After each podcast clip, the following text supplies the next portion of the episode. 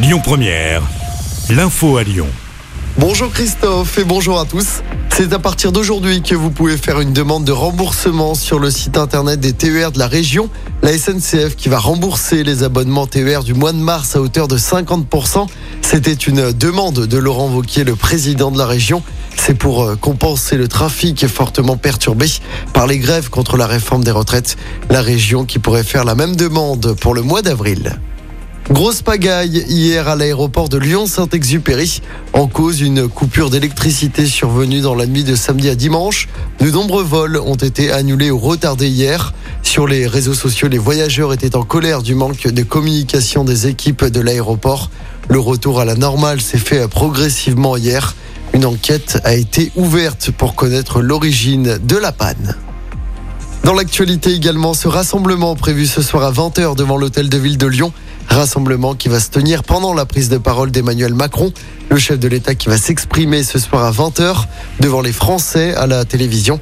Cela fait suite à la promulgation express de la réforme des retraites, juste après la décision du Conseil constitutionnel vendredi. Le chef de l'État qui va tenter ce soir de jouer l'apaisement, alors que les opposants à la réforme sont toujours déterminés. L'intersyndicale se retrouve d'ailleurs ce soir après l'allocution du président. On passe au sport avec d'abord du rugby, la défaite du Loup hier soir à Toulouse. Les Lyonnais ont perdu 36 à 31 en top 14. Malgré la défaite, le Loup repart de Toulouse avec le point du bonus défensif et conserve ainsi sa cinquième place au classement. Toulouse, de son côté, reste leader du top 14. En basket, la victoire de Lasvel hier contre le Portel à l'Astrobal. Les Villers-Bonnais se sont imposés 86 à 68. Lasvel peut désormais se préparer à la finale de la Coupe de France. C'est samedi à Paris face à Monaco. En football, malgré un troisième succès d'affilée en Ligue 1, l'OL reste septième du classement à 5 points toujours des places européennes à l'issue de la 31e journée. Hier soir, Marseille a battu 3 au Vélodrome, score final 3-1. Marseille qui reprend la deuxième place du classement à Lens. Marseille qui se déplacera au Groupama Stadium de Dessine dimanche soir en championnat.